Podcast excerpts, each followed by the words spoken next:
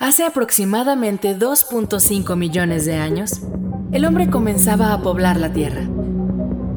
Con el paso de los años, fue evolucionando y descubriendo nuevos métodos y tecnologías para mejorar la calidad de vida. Viaja con nosotros al pasado y conoce la vida de los pioneros del diagnóstico clínico, antes de ser grandes personajes de diagnóstica internacional.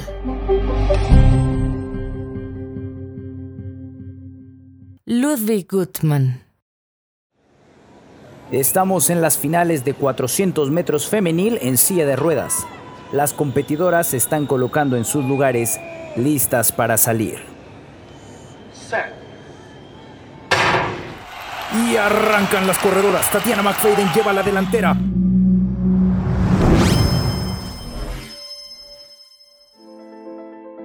Hemos llegado a Alemania, país en el que nació nuestro personaje. Estamos hablando de Ludwig Gutmann. ¿Han escuchado hablar de él? Bueno, en caso de que no, los llevaré conmigo en este viaje en el tiempo para conocerlo.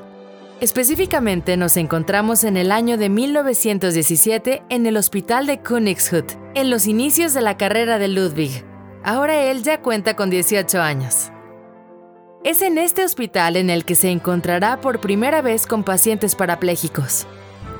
Avancemos un par de años en el tiempo. Vamos al año de 1929.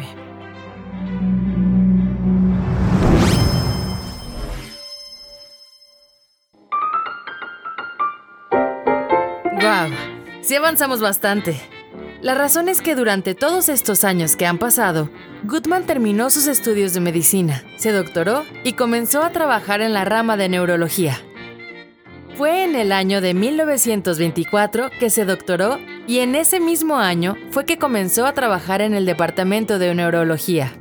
Posteriormente, cuatro años después, trabajó como neurocirujano. En realidad, en este año aún sigue haciéndolo. Llegó el momento de avanzar de nuevo en el tiempo.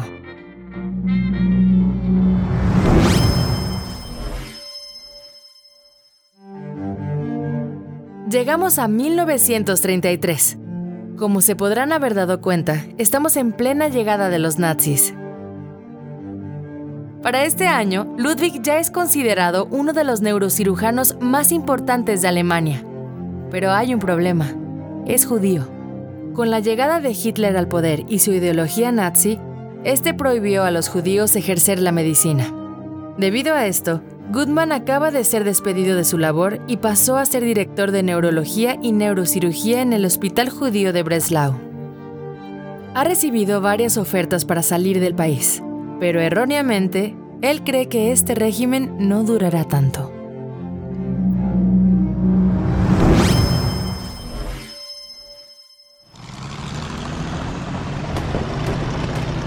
Estamos en el día 9 de noviembre de 1938. En el futuro, conocemos este día como la Noche de los Cristales Rotos. Debido a todo el caos que está ocurriendo y tantos heridos, Goodman acaba de ordenar al personal del hospital que admita a todas las personas sin realizar pregunta alguna. Mañana deberá justificarse ante la Gestapo de esta decisión. Es a raíz de esta situación que Ludwig se percató realmente de la situación y es que decide huir de Alemania. Avancemos al siguiente mes para ver cómo huye de todo este caos.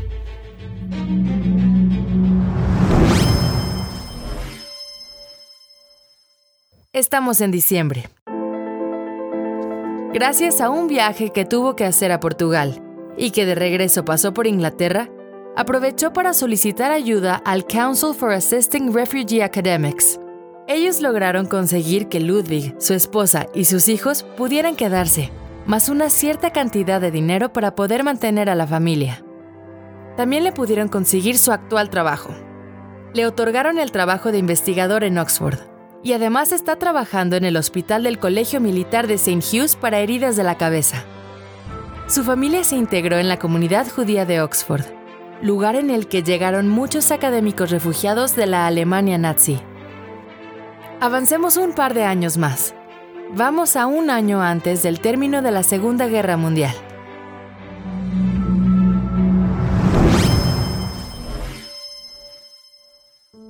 Debido a la cantidad de muertes y personas con paraplegia por traumatismo que había dejado la Primera Guerra Mundial, Goodman realizó un estudio sobre el tratamiento y rehabilitación de los pacientes con heridas en la médula espinal, ya que personas con este padecimiento tenían una calidad de vida muy mala y eran mandados a instituciones para enfermos incurables.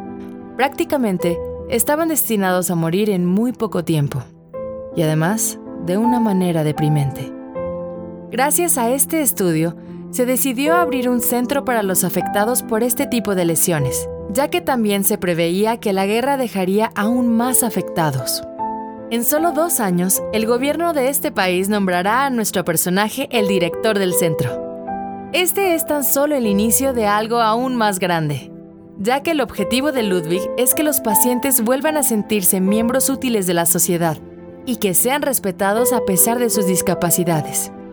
Estas personas ya no estarían sentenciados a muerte como lo veía la sociedad.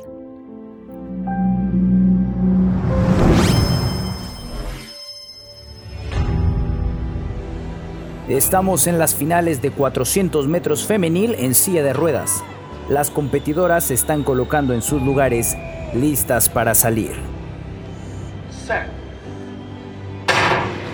Y arrancan las corredoras. Tatiana McFadden lleva la delantera. Parece ser que se llevará la medalla de oro. Estamos en el año 2012.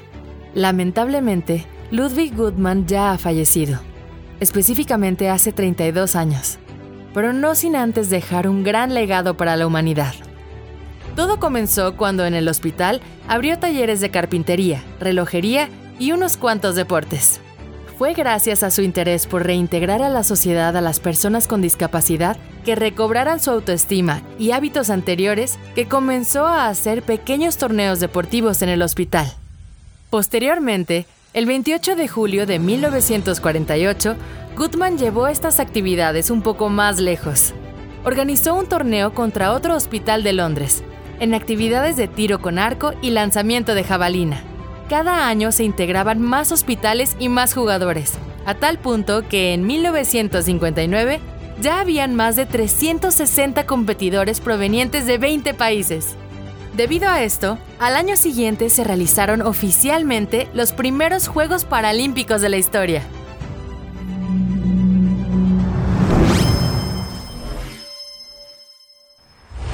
Y así, regresamos a la actualidad a un presente en el que la gente con diversas discapacidades están perfectamente integradas a la sociedad y realizan sus actividades diarias con toda normalidad, además de ser parte de actividades masivas como los Juegos Paralímpicos. Sin duda, gracias a sus propios méritos, Ludwig Goodman, el padre de los Juegos Paralímpicos, es uno de los grandes personajes de diagnóstica internacional.